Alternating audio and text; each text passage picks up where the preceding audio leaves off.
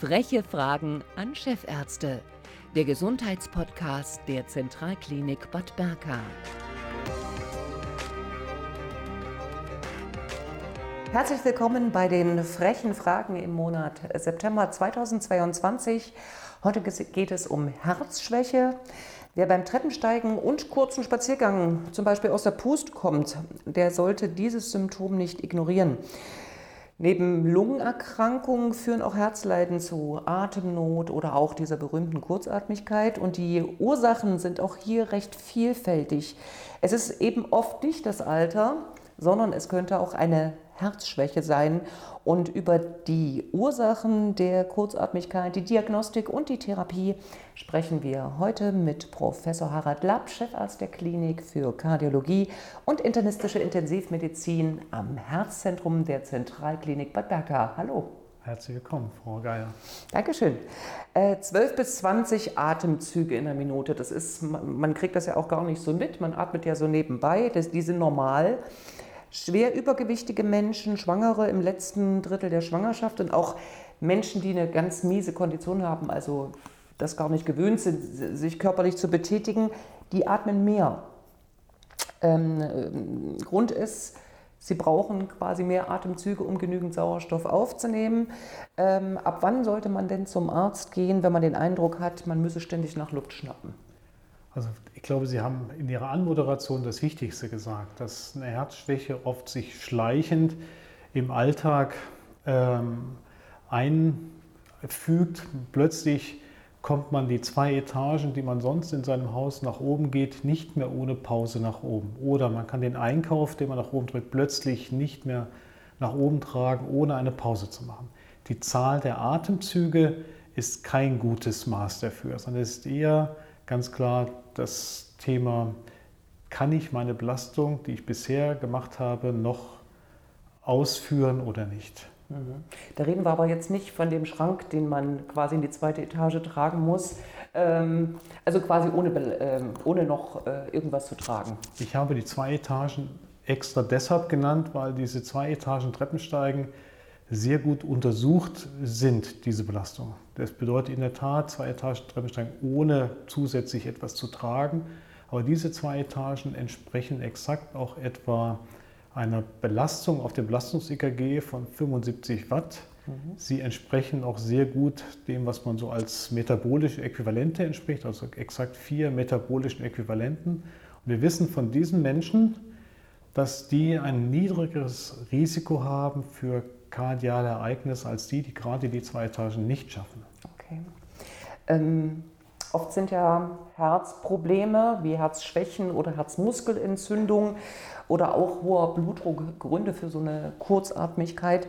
Wie sieht denn die Diagnostik aus und ähm, ist es mit so einem Belastungs-EKG beim Hausarzt getan?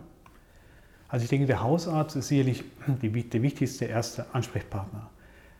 Die Aufgabe des Hausarztes wird es sein, etwas zu unterscheiden. Ist Ursache der Kurzatmigkeit vielleicht doch eine Lungenerkrankung oder ist es vielleicht doch ein Herzproblem oder auch andere Dinge wie zum Beispiel ein stark erhöhter Blutdruck, der plötzlich aufgetreten ist oder aber auch eine Blutarmut. Alle diese Dinge können auch zu Kurzatmigkeit führen. Und der Hausarzt wird dann entscheiden, ob eine weitere, zum Beispiel kardiologische Diagnostik erforderlich ist. Beim Kardiologen ist die Diagnostik heutzutage sehr gut standardisiert. Wir brauchen am Ende vier Dinge. Das eine ist eine gute Anamnese, das heißt, wir müssen den Patienten fragen, was seine Symptome sind im Konkreten. Dann eine körperliche Untersuchung, einfache Punkte wie zum Beispiel geschwollene Knöchel, geschwollene ähm, Unterschenkel, die neu aufgetreten sind, ein Herzgeräusch wären typische Befunde bei der Untersuchung. Dann brauche ich einen Laborwert. Das heißt ein Hormon, das im Herzen produziert wird, was sehr sensitiv und auch ganz spezifisch zeigt, ob das Herz Ursache des Ganzen ist. Und am Ende der vierte Punkt ist dann eine Echokardiographie, also ein Ultraschall des Herzens, den der Kardiologe, die Kardiologen halt eben machen können. Danach ist die Diagnostik eigentlich schon abgeschlossen. Ich kann sagen, ja, eine Herzschwäche ist die Ursache. Dann wird man nur noch entscheiden müssen, Liegt es daran, dass der Herzmuskel nicht richtig pumpt? Sind es Herzrhythmusstörungen? Ist es eine Klappenerkrankung? Dann beginnt natürlich die weitere Diagnostik. Also der Schritt ist erst zum Hausarzt, wenn das sich eingrenzt auf eine Herzsituation, dann zum Kardiologen. Ab dann ist es sehr gut standardisiert, dann kann man dem Ganzen sehr schnell nahe kommen. Mhm. Wir haben ja das Thema Kurzatmigkeit, Herzschwäche. Also wenn ich ähm, Herzschwäche schleicht sich so ein, haben Sie vorhin mhm. auch so äh, gesagt. Aber wenn jetzt zum Beispiel so eine Kurzatmigkeit ganz anfallsartig plötzlich auftritt, dann sollte man am besten nicht äh, warten, sondern äh, zum Notdienst. Also wenn die Kurzatmigkeit plötzlich sagen wir, ohne besonderen Anlass auftritt, dann sollte man definitiv zum Notdienst. Da kommt ja auch Differentialdiagnostik über eine Lungenembolie in Frage oder auch ein Herzinfarkt, der nicht immer nur mit Schmerzen einhergehen kann. Es kann durchaus sein, dass er auch nur mit Luftnot einhergeht. Es geht natürlich auch andere Situationen, wo man mal sehr kurzatmig werden kann. Wenn ich ein stressiges Gespräch geführt habe und sonst gesund bin, dann kann man auch mal etwas äh, ja. kurzatmig werden oder schnell atmen oder hyperventilieren. Ja. Ob ich dann zum Arzt sein muss, glaube ich, das bleibt der individuellen Situation überlassen. Genau. Aber es gibt ja auch diese berühmte Atemlosigkeit in psychisch belastenden Situationen. Ähm, das ist natürlich kein Fall für einen Kardiologen oder einen Notarzt, wie Sie eben sagten. Also wenn ich mich richtig schön hochspule, woran kann, ich, kann man denn unterscheiden, ob eine psychosomatische Reaktion vorliegt oder wirklich ein organisches Problem? Also Atemlosigkeit ist ja nun, sag ich mal, auch ein viel besungenes Thema. Es gibt also viele Gründe, atemlos zu werden. Ich denke mal, wir müssen dahin zurück, was ich anfangs gesagt habe. Wenn ich halt merke, etwas schleicht sich langsam ein, dass sich hier quasi etwas verändert im Organismus. Ich glaube, da haben die meisten Menschen doch ein sehr gutes Empfinden dafür, dass sich etwas schleichend langsam verändert. Das der zweite Punkt sind die Dinge, die plötzlich akut auftreten. Und wenn ich mal an solche anderen Situationen denke, wie so eine Lungenembolie oder ein Herzinfarkt oder auch ein akutes Problem in der Lunge selbst, zum Beispiel ein sogenannter Pneumothorax, die auch akut Luftnot machen können, geht es immer auch mit Begleitsymptomen einher, wie zum Beispiel Brustschmerz, Kaltschweißigkeit, rasender Puls. Also da kommen auch andere Dinge dazu dann ist es wirklich immer nötig, sich auch unmittelbar in ärztliche Behandlung zu begeben. Sie hatten es vorher, vorhin schon kurz angedeutet. Äh, welche verschiedenen Arten der Herzschwäche gibt es denn? Also wenn ich es zunächst einmal darauf beziehe, wie sich der Herzmuskel verhält, wie der Herzmuskel pumpt, unterscheiden wir im Großen und Ganzen zwei Formen. Die eine Form ist die, die Herzschwäche mit reduzierter sogenannter Ejektionsfraktion. Das heißt, der Herzmuskel ist nicht mehr in der Lage, so kräftig zu pumpen, wie er es vorher tat. Typischerweise nach Langzeitverlauf, nach einem Herzinfarkt oder nach einer Herzmuskelentzündung oder angeborene äh, Herzmuskelerkrankung. Es gibt die zweite große Gruppe, das ist die Herzschwäche mit erhaltener Ejektionsfraktion. Das heißt, das Herz pumpt eigentlich kräftig, und das scheint im ersten Moment ein Widerspruch zu sein, ist es letztlich nicht, denn bei diesem Patienten ist es so, dass der Herzmuskel nicht in der Lage ist, sich auch entsprechend wieder aufzudehnen, sodass auch genügend Blut hineinfließen kann, was dann weggepumpt wird. Das ist nahezu, tritt genauso häufig auf wie die Herzschwäche mit reduzierter Ejektionsfraktion. Das betrifft in erster Linie Frauen, ältere Frauen, Diabetiker. Die sind von hier am meisten betroffen. Und darüber hinaus halt, neben dieser reinen Herzmuskelbezogenen sagen wir, Ursachen der Herzschwäche gibt es natürlich Herzschwäche infolge von Herzklappenerkrankungen, infolge von Herzrhythmusstörungen und eine ganze Reihe anderer Dinge. Mhm. Ähm, Herzschwäche-Patienten leiden ja neben dieser Kurzatmigkeit auch an Wasseransammlung, Sie haben es schon gesagt, dicke Knöchel und äh, damit verbundener Gewichtszunahme. Ähm, aber auch, man ist nicht mehr so leicht äh, leistungsfähig. Äh, es gibt, ähm, ich sag mal, die Leute sind oft müde, haben vielleicht auch manchmal so ein Herzklopfen. Ähm, hat jeder Patient immer alle die gleichen Symptome oder gibt es da große Unterschiede? Nein, also die Symptome präsentieren sich bei vielen Patienten anders. Das hat sicherlich auch damit zu tun, dass wir ganz unterschiedliche Formen der Ursachen der Herzinsuffizienz haben, wie wir es ja eben schon genannt haben. Zum Beispiel der Patient, der als Ursache seine Herzschwäche durch Herzrhythmusstörungen hat, für den werden teilweise auch die Herzrhythmusstörungen im Vordergrund stehen, dass er ständig Herzklopfen merkt, solche Dinge. Patienten, die eine, die Undichtigkeit mehrerer Herzklappen haben. Das sind die, bei denen sich zum Beispiel das Ganze dadurch manifestiert, dass sie häufig, wie man das so landläufig nennt, Wasser in der Lunge haben und dass das einer der Hauptgründe ist für die, für die Luftnot und für die Kurzatmigkeit. Also die Symptome sind nicht bei jedem gleich und hängen natürlich auch ab von der Ursache der eingeschränkten Belastbarkeit. Vielleicht muss man noch mal einen Schritt zurückgehen, um mal zu klären, was ist eigentlich die Definition einer Herzschwäche? Die Aufgabe des Herzens ist es ja, alle anderen Organe, die Stoffwechselaktivität haben, mit ausreichend Sauerstoff zu versorgen. Und wenn es dem Herzen nicht mehr möglich ist, alle anderen Organe mit Sauerstoff zu versorgen, dann reden wir von einer Herzschwäche. Mhm. Das fängt bei einer, weiß ich nicht, Sauerstoffsättigung von wie viel das ist, das ist unabhängig von der Sauerstoffsättigung. Sie können eine völlig normale Sauerstoffsättigung haben, weil die Sauerstoffsättigung hängt ja auch wieder ab von der Menge an roten Blutkörperchen, die Sie haben, hängt ab von der Lungenfunktion. Also dieses Thema, dass sich ja viele Menschen ja auch so ein kleines Gerät kaufen, um die Sauerstoffsättigung am Finger zu messen, ähm, das hilft für die Differentialdiagnose der Herzschwäche nicht unbedingt weiter. Das heißt, die Sauerstoffsättigung kann ganz normal sein, bedeutet nur die Menge, die in diesem Stückchen Hämoglobin oder Blut, was ich habe, das dann gerade mit Sauerstoff gesättigt ist aber ich weiß nicht, wie schnell dieser Sauerstoff auch an das Organ kommt, was es kriegen soll. Hm. Und die Hauptorgane, die viel Sauerstoff brauchen, sind halt eben das Hirn, das Herz selber, die Nieren.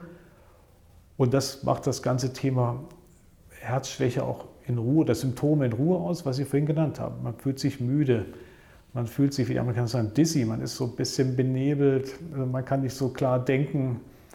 Ähm, und der zweite Punkt ist halt der, zweite große natürlich Organ ist, ist die Muskulatur. Das heißt, wenn die Muskulatur, wenn ich mich belaste, mehr Sauerstoff abfordert, ist das Herz plötzlich nicht in der Lage, diesen Sauerstoff zur Verfügung zu stellen. Deshalb wird man luftnötig. Mhm. Ähm, nun hängt es wahrscheinlich auch davon ab, welche Ursache es hat, welche Therapie dann folgt. Ja. Ähm, äh, wie hoch ist denn die Wahrscheinlichkeit, äh, wieder leistungsfähig oder leistungsfähiger zu werden? Also wenn ich eine behandelbare oder eine heilbare Ursache finde, dann ist das Ziel natürlich Wiederherstellung einer normalen Belastbarkeit. Solche finde ich als Ursache eine Herzklappenerkrankung. Wird man natürlich diese Herzklappenerkrankung behandeln und im Idealfall, wenn der Herzmuskel noch keinen Schaden genommen hat, ist danach eine normale Belastbarkeit erreichbar. Das zweite ist die ganze große Gruppe mit den Herzrhythmusstörungen. Wenn es mir gelingt, bei einem Patienten mit Herzvorhofflimmern, der deshalb auch nicht so belastbar ist, das Herzvorhofflimmern dauerhaft zu beseitigen, wird er im normalen Rhythmus wieder normal belastbar sein. Oder ist das Herz nicht mehr ausreichend durchblutet, weil die Herzkranzgefäße verengt sind. Und ich kann einen Bypass machen oder mit einem Stent das Ganze aufdehnen und die Blutung verbessern, dann ist das Ziel die normale Belastbarkeit. Aber es gibt natürlich eine Reihe oder viele Patienten, bei denen man das nicht mehr erreichen kann, also eine völlige Wiederherstellung eines normalen Zustandes. Da helfen Medikamente und da gibt es ja mittlerweile sehr gut etablierte Medikamentengruppen. Und äh, das ist auch in den aktuellen Leitlinien ganz neu festgelegt, was wir da machen können. Und diese Therapie ist extrem gut standardisiert, denn sie und sie verbessert nicht nur die Symptome, sondern auch die Prognose, auch die Lebenserwartung wird länger. Und da sind jetzt bei der Herzschwäche mit reduzierter Pumpfunktion ist das äh, ein Mix aus vier verschiedenen Tabletten und diese vier Medikamentengruppen, die zusammen halt, das sind dann natürlich eine Zahl von Medikamenten, die zusammen verbessern halt Prognose als auch äh, Symptome. Mhm. Und das sollte man auch konsequent tun.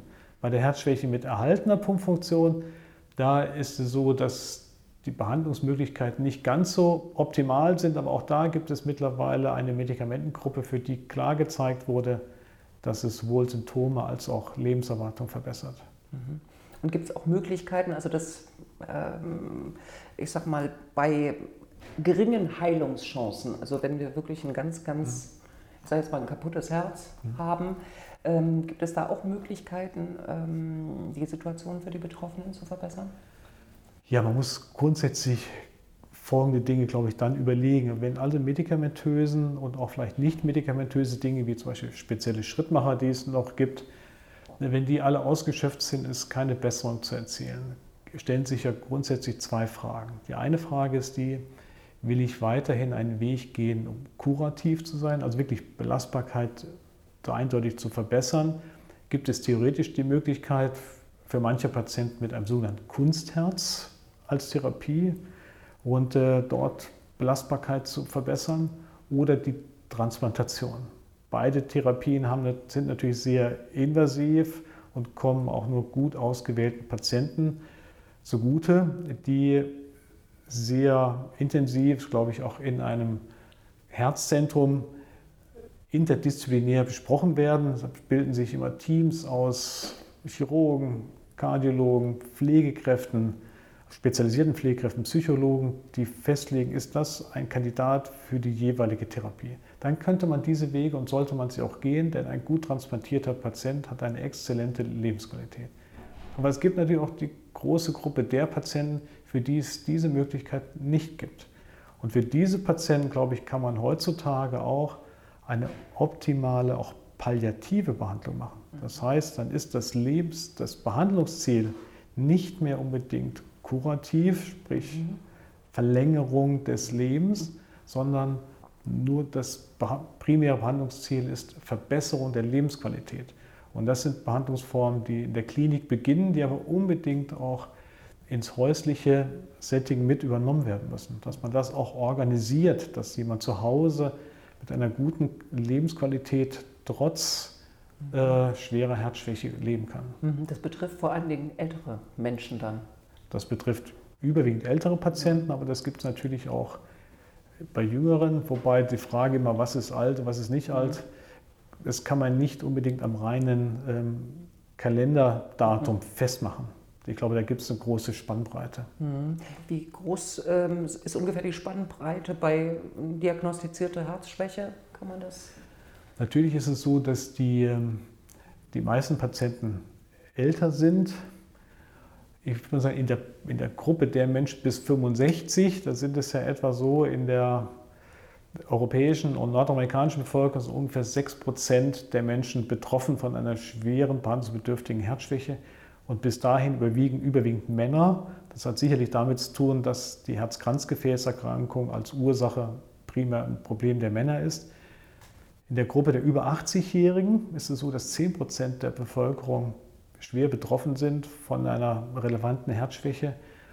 Und da holen die Frauen auf, da Frauen sonst länger leben. Also es ändert sich plötzlich auch mhm. die, die Patientengruppe, mit der wir es zu tun haben.